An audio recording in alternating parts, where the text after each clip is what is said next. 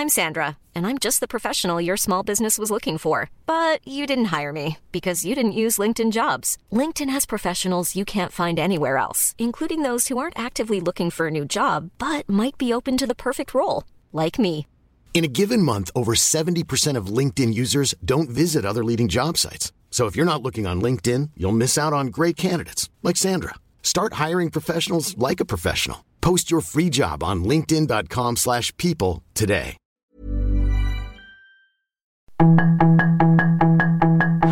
Tarde a tarde, lo que necesitas saber de forma ligera con un tono accesible.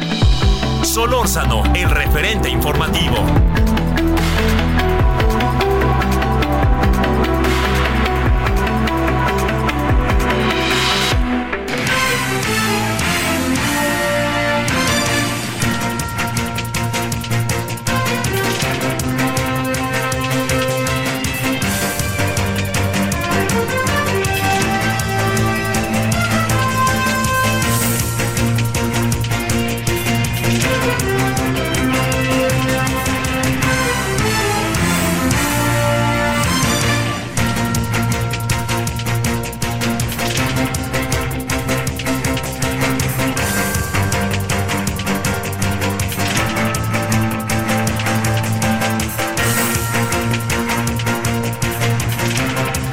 Buenas noches, aquí andamos llegando al día miércoles, mitad de semana 21 de febrero del 2024. Gracias que nos acompaña, yo espero que haya tenido hasta ahora un buen día miércoles de mucho tránsito en la Ciudad de México. Oiga y le informo, sé que ya lo puede saber, le informo, le cuento que va a haber mucho calor en los próximos días. Mucho, mucho calor. Hay que agregar que al calor que hay se suma todo lo que, lo que tiene que ver con el asfalto, ¿no? Entonces se crea ahí hay condiciones verdaderamente desfavorables. Bueno, a los que les gusta el calor, no me disgusta, pero me refiero para que sepan, ¿no? Que, que más o menos ahí vamos a andar en los próximos días con mucho calor. Les saluda a su servidor Javier Solórzano, todas, todos quienes hacen posible el referente de la noche en la Ciudad de México. Estamos en el 98.5 de FM eh, en Heraldo Radio y le agradecemos que nos acompañe. Bueno, eh, hay, hay eh, diversos temas a atender, ¿no? El día de hoy. A ver, uno, uno que me parece, bueno, el, clima, ¿eh? Ojo con eso, sobre todo para los, para los niños, ¿no? Con mucho cuidado ahí para, para los, las escuelas y eso, que va a haber mucho calor, hay que darles agua. Ayer hablamos con Martí Batres y nos dijo que es falsa la crisis del agua y que estamos en el día, eh, como dijo, este, que no hay, que es falso que haya día cero.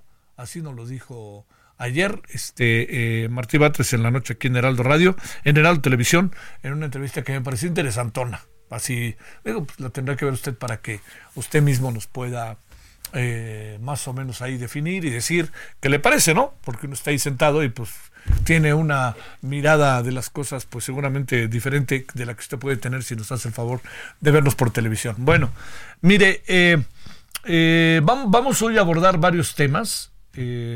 Hay, hay uno que se ha convertido en un asunto de enorme relevancia.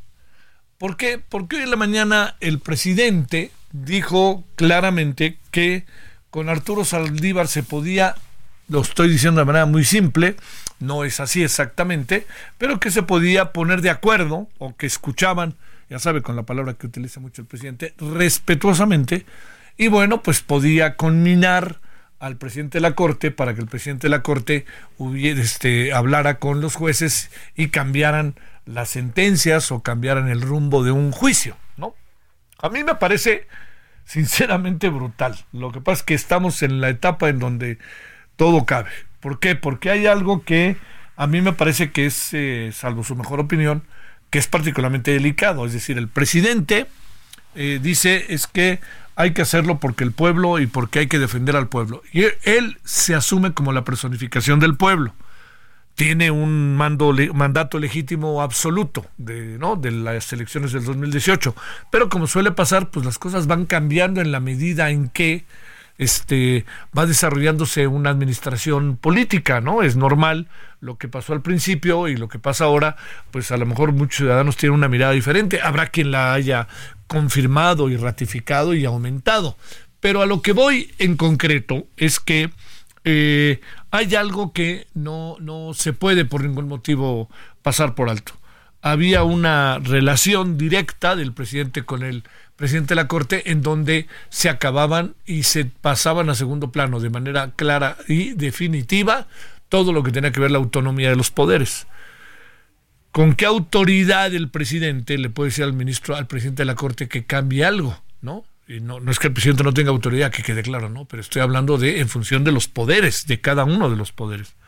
A mí me parece que en la noche lo vamos a abordar a detalle, pero sí me parece que esto también viene a confirmar algo que no es, eh, yo, yo creo, nada grato para el presidente de la Corte, expresidente de la Corte.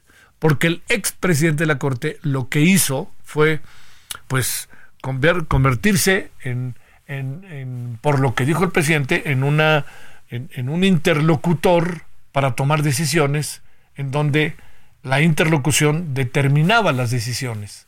¿Por qué el presidente dice que era de otra manera? Pues porque uno presume que todo lo que decía el presidente se lo decía al presidente de la Corte, entonces presidente de la Corte, el presidente de la Corte le hace caso.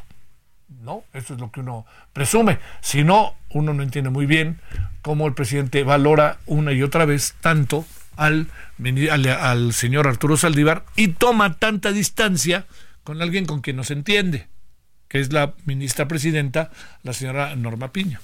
Entonces es, es ahí, créame, es, es una, yo diría que es, sinceramente se lo digo, es una de esas cosas que, que, que la verdad que hacen cortocircuito en la sociedad. Se lo digo con toda claridad. No veo, no veo otra manera de entenderla, de revisarla, de hablar de ella que no sea como se la estoy planteando. Le hacen cortocircuito a la sociedad. No nos hagamos.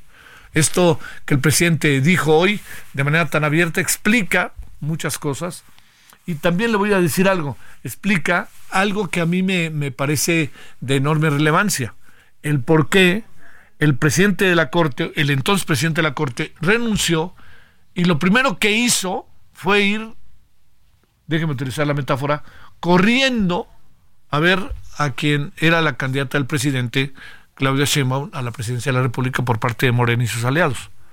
Fue a decirle aquí estoy. ¿Y por qué ahora ataca tan directamente a Xochitl Galvez en, en, todos los lugares que participa, en los artículos que escribe, y se coloca ya abiertamente de este lado. ¿Y por qué cuando el señor Lorenzo Córdoba habló el domingo nadie le dice nada? Perdón, más bien, todo el mundo le dice todo, me equivoqué, todo el mundo le dice todo, ¿no? O sea, ¿cuáles son las varas para medir las cosas? ¿Por qué a una señora como la ministra eh, Lenia Batres eh, resulta que ella estaba militando totalmente en Morena y de repente a la noche a la mañana entró y nadie le dice nada. Yo, yo creo que no hay químicamente puro nadie, por Dios, ¿no? Y sí creo que las cosas no están nada, digamos, este, hombres y mujeres de este país, pues militan y de repente son llevados a un cargo. El gran asunto está en cómo poder garantizar que en ese cargo cumplan con la función para la cual están este, designados y no lleven a cabo un trabajo de militancia dentro de un cargo que exige la mayor de las subjetividades y el profesionalismo. Es ahí donde está el asunto.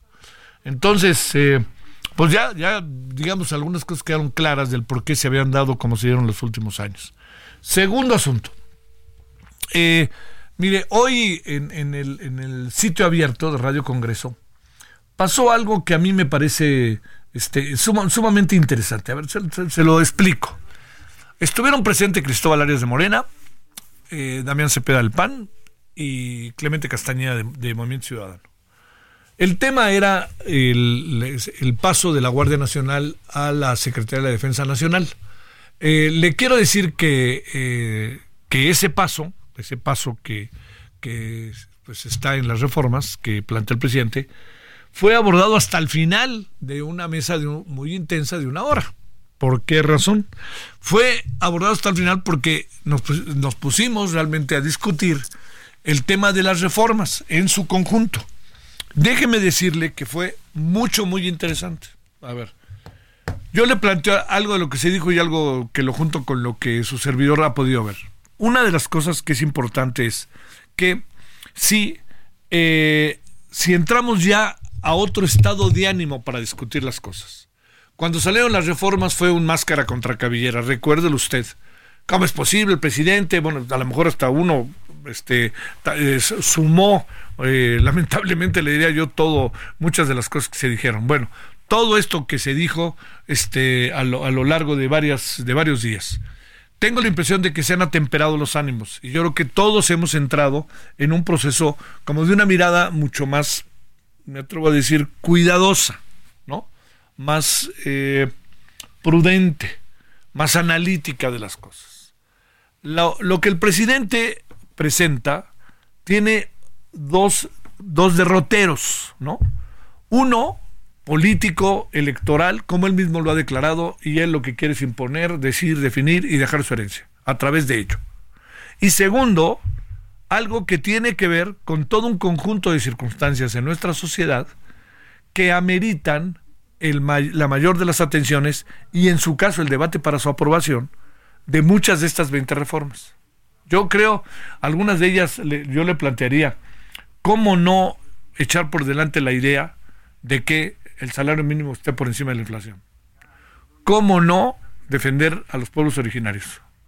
¿Cómo no echar por delante la idea de las pensiones? Yo le diría, son tres, cuatro asuntos que uno dice, algunos yo le diría, nomás es cosa de que los pongan ahí en, en el pleno para votarlos, ¿no? O en las comisiones para luego irse a pleno.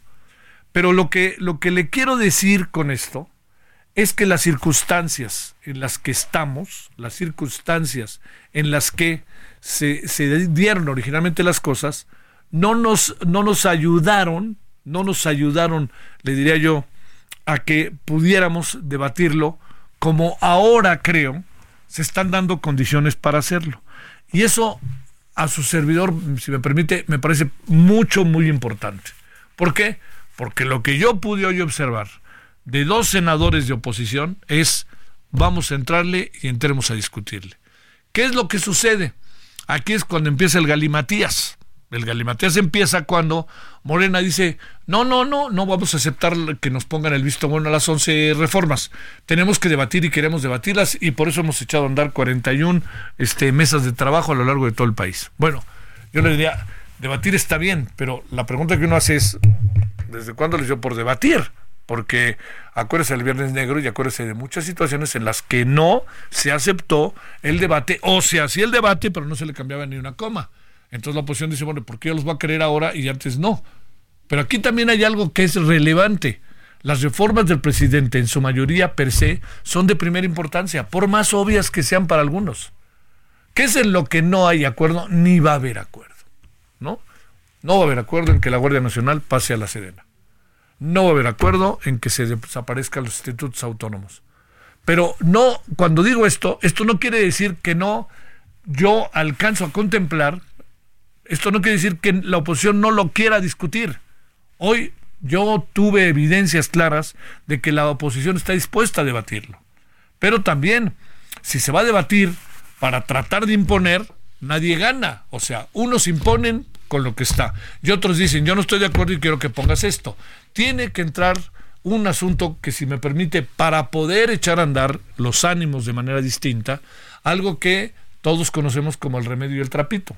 ¿Qué quiere decir? Yo no estoy de acuerdo, pero les traigo esta propuesta. Vamos a debatirla. A ver, yo no estoy de acuerdo con las pensiones como están establecidas y como se está hablando de 64 mil que no sé, millón, 64 mil millones de pesos que no sé dónde van a salir. Bueno, eso. Yo no estoy de acuerdo en que desaparezcan los institutos autónomos, pero ahí les va esto. Yo no estoy de acuerdo en lo de la Guardia Nacional a la Serena, pero les ofrezco esto. Entonces, aquí la clave es, si se eleva el nivel del debate, hay más claridad para la sociedad, ¿no? Y entonces yo creo que la sociedad mexicana no, no, no hemos caído todos en cuenta que mucho de lo que ha pasado en el legislativo en los últimos seis años ha ido en un tome y daca interminable y cuando algunas cosas se han aprobado son por consenso que son verdaderamente relevantes, la ley sí el día de hoy, por ejemplo, pero también le quiero decir que hay muchas otras cosas que no han sido aprobadas porque ha sido un tome y daca interminable.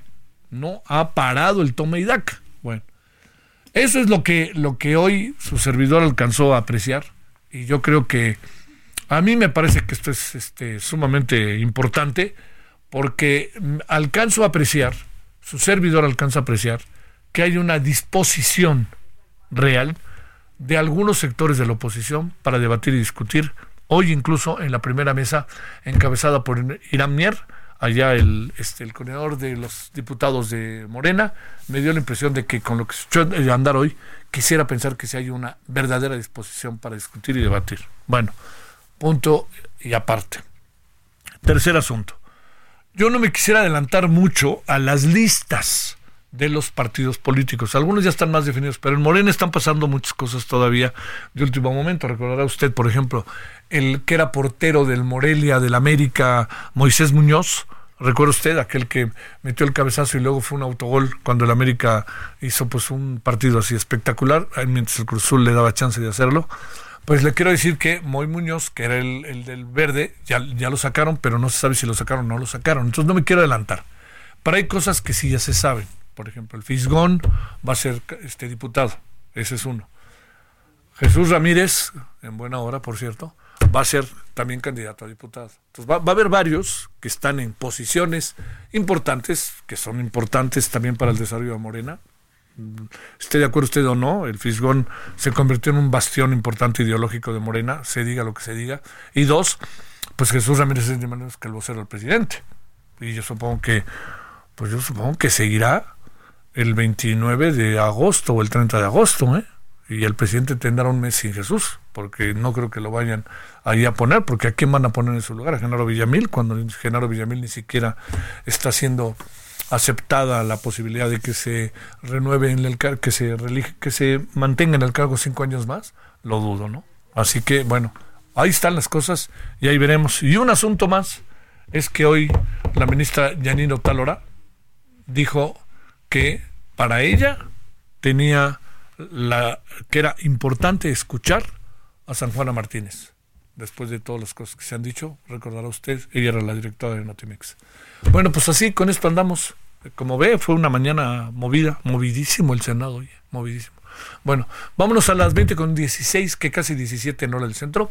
Y si le parece, entremos en los terrenos de un resumen y regresamos para contarle algunas de las cosas del día y la segunda media hora hablaremos, le voy adelantando, de eh, cómo está el tema de la violencia electoral y cómo están los temas de la transparencia y sobre todo de lo que pasó el día de hoy en el reconocimiento del presidente de la relación que guarda con el señor este Arturo Saldívar, pero no solamente eso, sino también la parte que corresponde a los muchos, las muchas irregularidades que ha encontrado la Auditoría Superior de la Federación.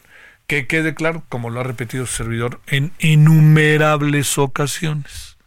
O sea, de ahí vengo, desde hace, desde hace décadas, que quede claro. A ver, la Auditoría Superior de la Federación se junta información, ya que tiene esta información, la este eh, ya, que tiene el este el, el, informe de lo que está investigando lo revisa y dice oigan aquí hay un faltante de 300 mil 500 millones de pesos entonces si usted quiere decir que faltan 300 mil 500 millones de pesos dígalo. Pero el afectado el sujeto afectado así acaba siendo precisamente la dependencia a la cual se le está haciendo ese señalamiento. El proceso indica que ya que yo dije todo eso, ahora resulta que la dependencia tiene oportunidad, como lo marca la ley, para que esto exprese, a ver, de los 300 mil, 500 millones, usted no toma en cuenta esto, no toma en cuenta esto, no toma en cuenta esto. Es un proceso, diría la película de Hoosiers. This is a process, ¿no? Esto es un proceso. Vámonos a las 20 con 18 en hora del centro. Resumen.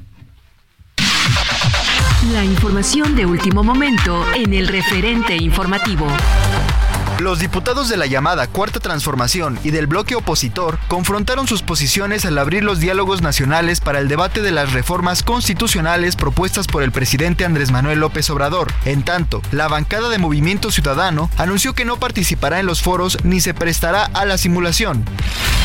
México sigue liderando el ranking de las ciudades más violentas del mundo, con Colima capital a la cabeza, y es el país con el mayor número de ciudades violentas, 16 de 50. Al presentar el ranking 2023 de las 50 ciudades más violentas del mundo, el Consejo Ciudadano para la Seguridad Pública y la Justicia Penal destacó que la segunda ciudad más violenta del mundo el año pasado fue Ciudad Obregón, en Sonora, con una tasa de 117 asesinatos por cada 100.000 habitantes. La Fiscalía de Quintana Roo reveló cuáles fueron las causas del accidente en la carretera Puerto Aventuras Tulum, donde fallecieron cinco personas originarias de Argentina y un mexicano. El dictamen en criminalística de campo y hechos de tránsito concluyó que el exceso de velocidad, malas condiciones meteorológicas y falta de precaución fueron las causas de este percance. Una máquina perforadora cayó al lecho del río Santa Catarina mientras realizaba trabajos de construcción de la línea 4 del metro en el municipio de Monterrey, en Nuevo León. El trabajador de la construcción resultó ileso y pudo salir por su propio pie. Protección Civil del Estado de Puebla informó que se localizó el cuerpo sin vida de Luis N., guía de un grupo de 11 alpinistas que habían subido al pico de Orizaba, denominados como Barra Cracks. La administración del presidente Joe Biden ha considerado endurecer la entrevista inicial para que solicitantes de asilo que llegan a la frontera sur de Estados Unidos y deportar de forma expedita a quienes no cumplen con los criterios. Esto tras el fracaso en la aprobación de un proyecto de ley sobre fronteras. Sus comentarios y opiniones son muy importantes. Escribe a Javier Solórzano en el WhatsApp 5574 50 13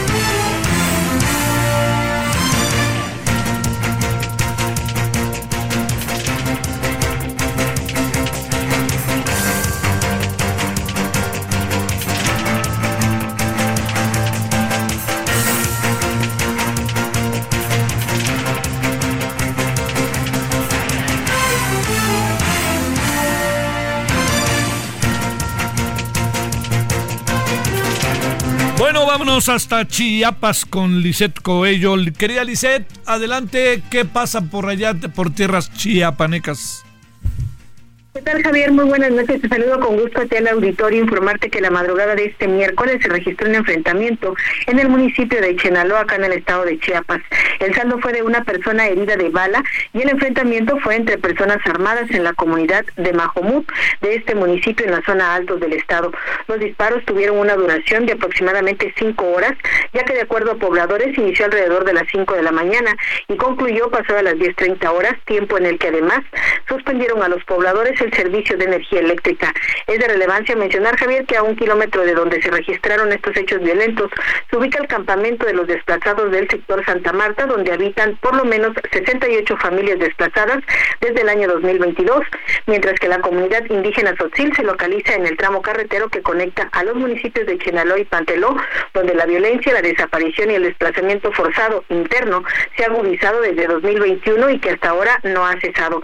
De acuerdo con defensores y activistas, en diversas ocasiones esta población indígena ha recibido amenazas por parte de un grupo de jóvenes armados presuntamente vinculados al crimen organizado, quienes se hacen llamar los niños y que en enero de este año provocaron una balacera en la comunidad San Clemente que dejó como saldo una persona fallecida y un menor lesionado. Finalmente te comento que hasta el momento las autoridades de Chiapas no han manifestado su posicionamiento sobre estos hechos, sin embargo las fuerzas de seguridad, tanto federales como estatales, ya tomaron el control de la zona. Este sería el reporte, Javier. Este, el desenlace, el, digamos, el saldo, ¿cuál fue del enfrentamiento? ¿Tenemos algo de información sobre eso, Lisette? Así es, eh, lamentablemente una persona fue herida eh, de bala ¿Sí? y eh, pues bueno, no es la primera vez que se registra este enfrentamiento, sino que a principios de año también se realizó uno, dejando también un lesionado y una persona que lamentablemente falleció. Entre líos históricos y entre la presencia de la delincuencia organizada, ¿verdad? Así es, Javier. Sale. Lamentablemente. Adiós, Lisette. Burroughs Furniture is built for the way you live. From ensuring easy assembly and disassembly to honoring highly requested new colors for their award-winning seating, they always have their customers in mind. Their modular seating is made out of durable materials to last and grow with you. And with Burrow, you always get fast, free shipping. Get up to 60% off during Burrow's Memorial Day sale at burrow.com slash ACAST. That's burrow.com slash ACAST. burrow.com slash ACAST. Muy buenas noches. Bueno, vámonos. Karina García, vámonos contigo hasta Oaxaca en breve. ¿Cómo están las cosas? Gracias, Javier. Muy buenas noches. Pues comentarte que un grupo de reporteros fue agredido, agredidos por la sección 22 de la Coordinadora Nacional de Trabajadores de la Educación. Esto mientras cubrían una manifestación en el edificio central ubicado en la capital oaxaqueña. Los, los mentores perdón, trataron de arrebatar los equipos celulares a los periodistas quienes eh, pues recriminaron estos hechos de violencia en su contra. Y por otra parte, Javier, rápidamente comentarte que de acuerdo a la CONAGUA, cerca de 500 y 450 municipios de la entidad padecen de sequía. En este caso, pues algunos municipios del Valle Central de, eh, son los que eh, han sido más perjudicados por esta situación. Eh, Javier es el reporte. Te mando un gran saludo, gracias. Gracias, buenas noches. Bueno, vámonos a una pausa. Antes de la pausa, oiga, le cuento que la Auditoría Superior de la Federación interpuso dos nuevas denuncias penales contra CONADE de Ana Gabriela Guevara presuntos desfalcos de casi 400 mil millones de pesos. Recuerde, esto presenta las denuncias y está en la posibilidad de responder la CONADE vía sus abogados o la propia Ana Gabriela y entonces sabremos si esto procede o no procede. Son, son, son, son procesos, procesos, procesos. Y quiero repetir la palabra. Pausa. El referente informativo regresa luego de una pausa.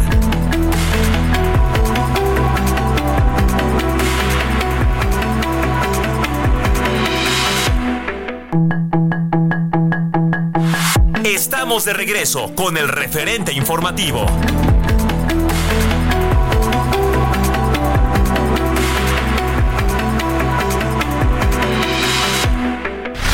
En el referente informativo le presentamos información relevante. Morena realiza sorteo de pluris al Congreso. Suman 18 prófugos investigados y procesados del gobierno de Javier Corral, exgobernador de Chihuahua. México mantiene el liderato de ciudades más violentas del mundo con Colima a la cabeza. Fiscalía revela causas del accidente en Tulum donde murieron cinco argentinos. Cayó perforadora de línea 4 del metro de Monterrey hacia un río. Hayan muerto a guía de alpinistas desaparecidos en Pico de Orizaba. Recaudación de grandes contribuyentes sumó 2.3 billones de pesos. Gobierno de Joe Biden considera endurecer los criterios de asilo a los migrantes.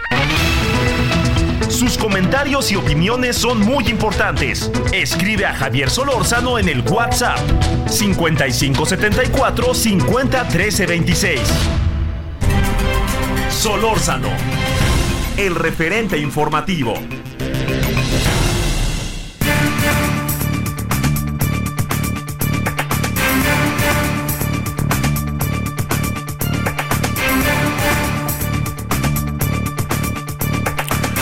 Bueno, Arturo Espinosa es director del Laboratorio Electoral. Querido Arturo, ¿cómo has estado? Gracias.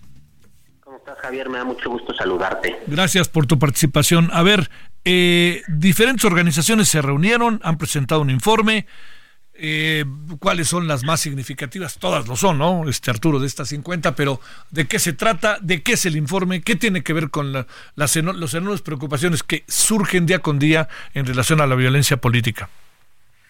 Claro, a ver, somos más de 50 organizaciones que desde hace varios meses hemos estado dando seguimiento puntual, observando el proceso electoral con todo detenimiento. Este es el segundo informe que presentamos en el que advertimos ciertos focos rojos, así le denominamos, respecto de la elección.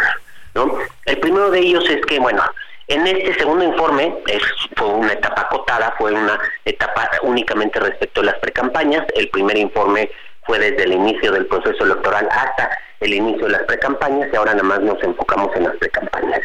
Lo primero que encontramos es que efectivamente las, para nosotros las precampañas fueron una simulación.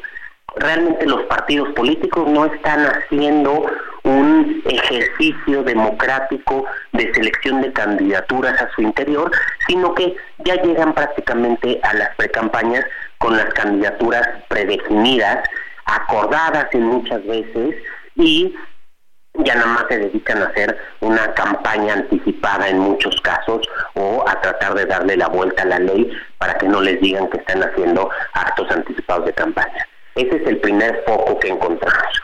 El segundo, advertimos que las autoridades electorales pasan por un momento de, debilitamiento y de deslegitimación por los conflictos internos que presentan. Esto también, esto lo, lo, derivamos un poco de un foco que presentamos en nuestro primer informe, que fue la indebida conformación de las autoridades electorales, el hecho de que no estuvieran completas, en el caso de la sala superior, hacen falta dos magistraturas, en el caso del INE, como ya sabemos, la, eh, la estructura ejecutiva eh, no, está definida de forma, digamos, definitiva, ¿no? A partir de encargadurías de despacho.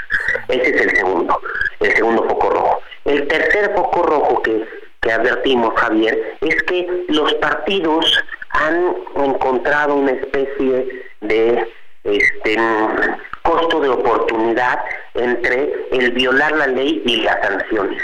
Es decir, le sale más redituable violar la ley y que lo sancionen económicamente a respetar la ley y evitarse esas sanciones. Lo que quiere decir que desde luego las sanciones no están siendo disuasivas. Eh, ya encontraron ahí una fórmula para violar la ley constantemente y pues ya saben que tienen ahí empeñado en una hipoteca el 25% de su financiamiento, cuando mucho, pero pues es, ganan más con estar saltándose las trancas constantemente. Y el cuarto foco rojo, que también lo repetimos respecto al primer informe, es la violencia electoral. La cantidad de atentados, secuestros, amenazas, e incluso asesinatos de candidaturas que ha habido en este proceso electoral y que desde luego condicionan la libertad y la autenticidad de la elección. Esos son en esencia, Javier, los cuatro focos rojos que advertimos en este segundo informe del Acuerdo Nacional de Integridad Electoral. Oye, este, estos cuatro puntos, Arturo, estos cuatro eh, ejes, pues, sobre los que están trabajando y que han encontrado en la investigación, pues este pareciera que no no hay un acuse de recibo, para decirlo de manera clara respecto a la autoridad, para atacar el problema, pregunto. Mira, justamente este fue uno de los puntos que abordamos ayer en la conferencia de prensa. El Acuerdo Nacional de Integridad Electoral fue firmado también por integrantes de las autoridades electorales, por magistrados, por consejerías, tanto federales como locales desafortunadamente no han este, asistido a la presentación de los informes, han sido invitados, se los hemos hecho, se los hemos hecho llegar, creemos que las autoridades electorales todavía tienen tiempo de, ante el inicio de las campañas, poner un, un verdadero este, alto a estas condiciones, a esta inequidad, a esta ilegalidad que, que estamos viendo y enderezar el rumbo. Creemos que hay puntos que, que sí son enteramente su responsabilidad y hay otros que extienden su responsabilidad. Es decir, este, por ejemplo, los temas de violencia no son responsabilidad de las autoridades electorales, algunos otros sí, y creemos que deben de ser más firmes en su criterio. Que por cierto, hoy, por ejemplo, en la sala superior se discutió un tema muy interesante y hubo una propuesta de una de las magistradas, de la magistrada Yanino Talora, que acogieron bien el resto de las magistraturas respecto de hacer un cuaderno de antecedentes y probablemente un catálogo de todos aquellos sujetos que hayan sido considerados que violaron la equidad de la contienda, violaron la imparcialidad, usaron recursos públicos, para que eso, digamos, se guarde ahí para el momento en el que se califiquen y se validen las elecciones, considerarlo. Creo que ese es un buen primer paso y creo que tienen que ser mucho más firmes en sus determinaciones y mucho más firmes frente a las fuerzas políticas. Oye, el, uno de los asuntos, Arturo, que aparecen como más delicados, invariablemente acaban siendo pues este las decisiones, eh, el, oportunismo, este las complicidades de los partidos, ¿no? O sea, con tal de ganar son capaces de cualquier cosa, ¿no?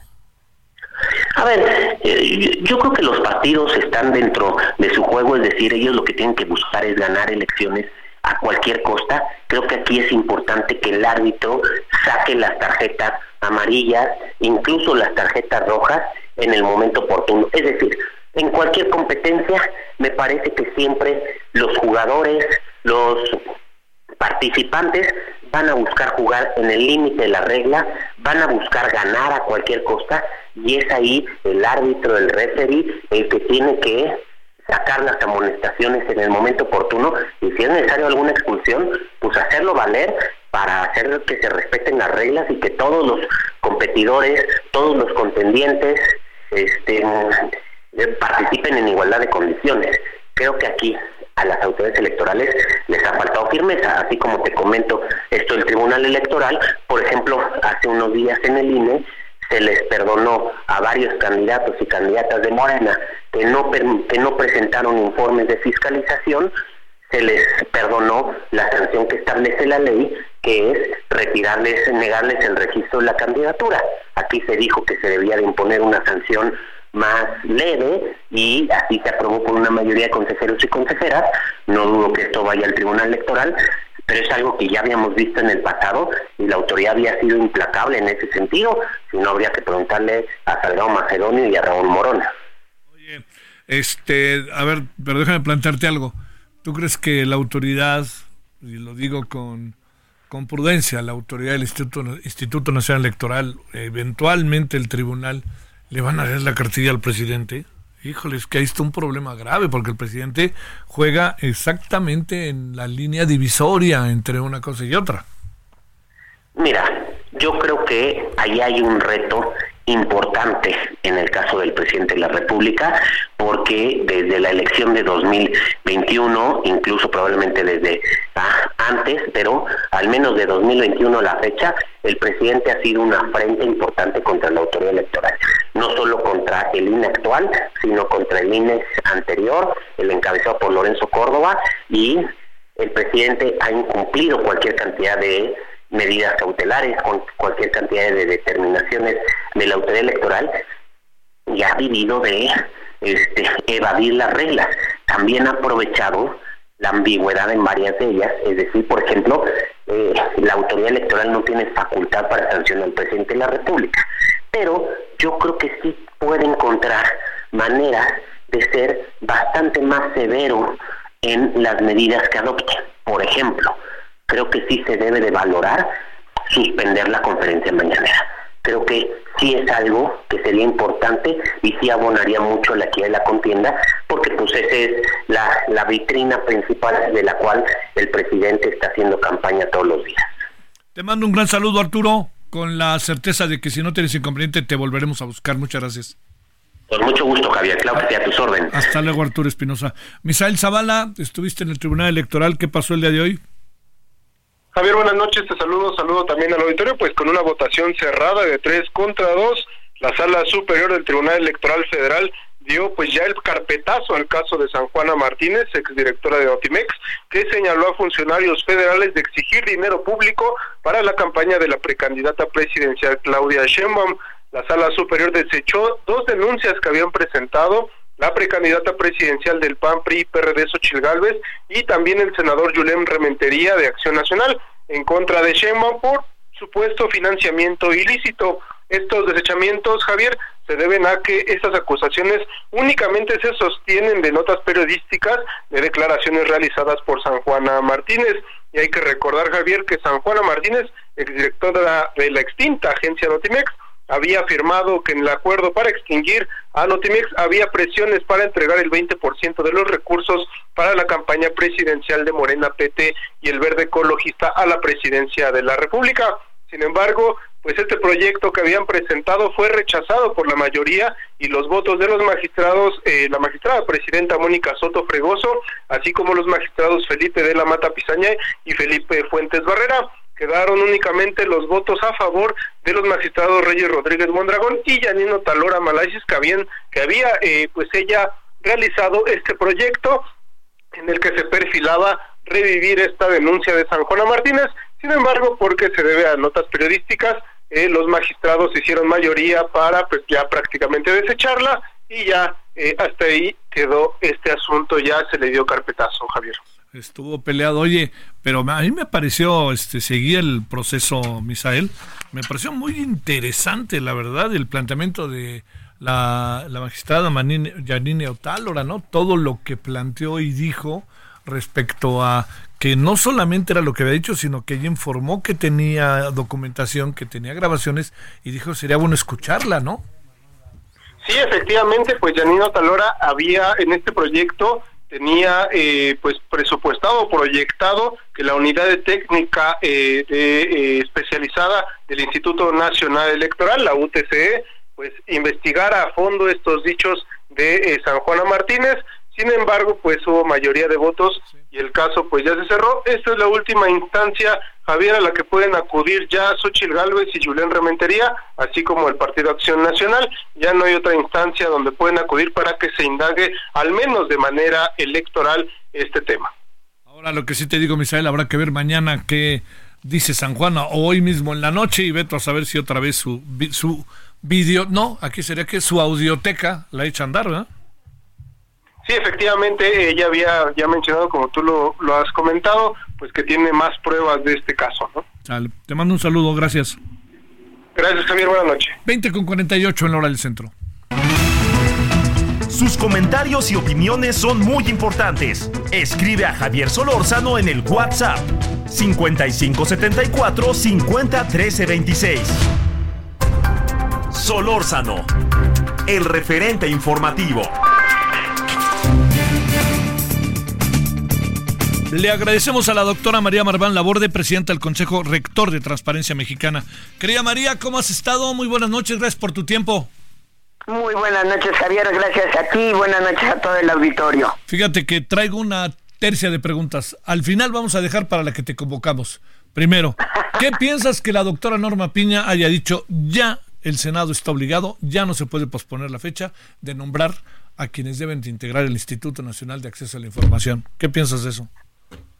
Mira, creo que es algo que viene posponiéndose hace rato. Creo que el Senado eh, ha incumplido con sus obligaciones.